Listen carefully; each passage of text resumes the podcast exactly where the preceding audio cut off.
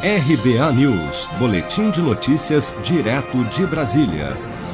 O presidente Jair Bolsonaro disse a apoiadores na manhã desta quarta-feira que gostaria de ter mais participação nas eleições municipais deste ano e que discretamente começará a atuar nas campanhas.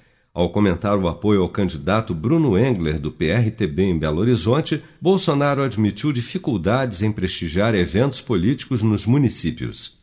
Gostaria de de ter uma maior participação nas eleições municipais, em alguns municípios pelo menos. Né? PH me interessa, gosto muito do Bruno Eng, pode fazer um bom, bom trabalho caso chegue à prefeitura e, e discretamente vou começar por ela. Ainda durante a conversa, o presidente voltou a negar gravações de vídeos na saída da residência oficial.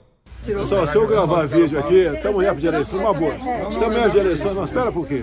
Estamos época de eleições, eu não quero dor de cabeça com, com, com, com política, então me desculpa, eu não vou gravar.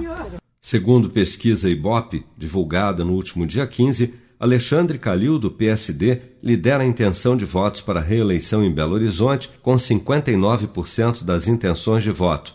Em segundo lugar está João Vitor Xavier, do Cidadania, com 7%. Áurea Carolina, do PSOL, tem 3% e Bruno Engler, do PRTB, 2%. A margem de erro da pesquisa é de 3 pontos percentuais para mais ou para menos.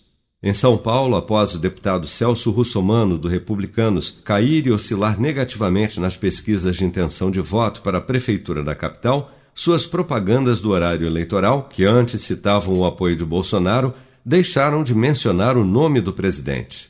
Você está preparado para imprevistos? Em momentos de incerteza como o que estamos passando, contar com uma reserva financeira faz toda a diferença. Se puder, comece aos pouquinhos a fazer uma poupança. Você ganha tranquilidade, segurança e cuida do seu futuro. Procure a agência do Sicredi mais próxima de você e saiba mais. Sicredi, gente que coopera cresce.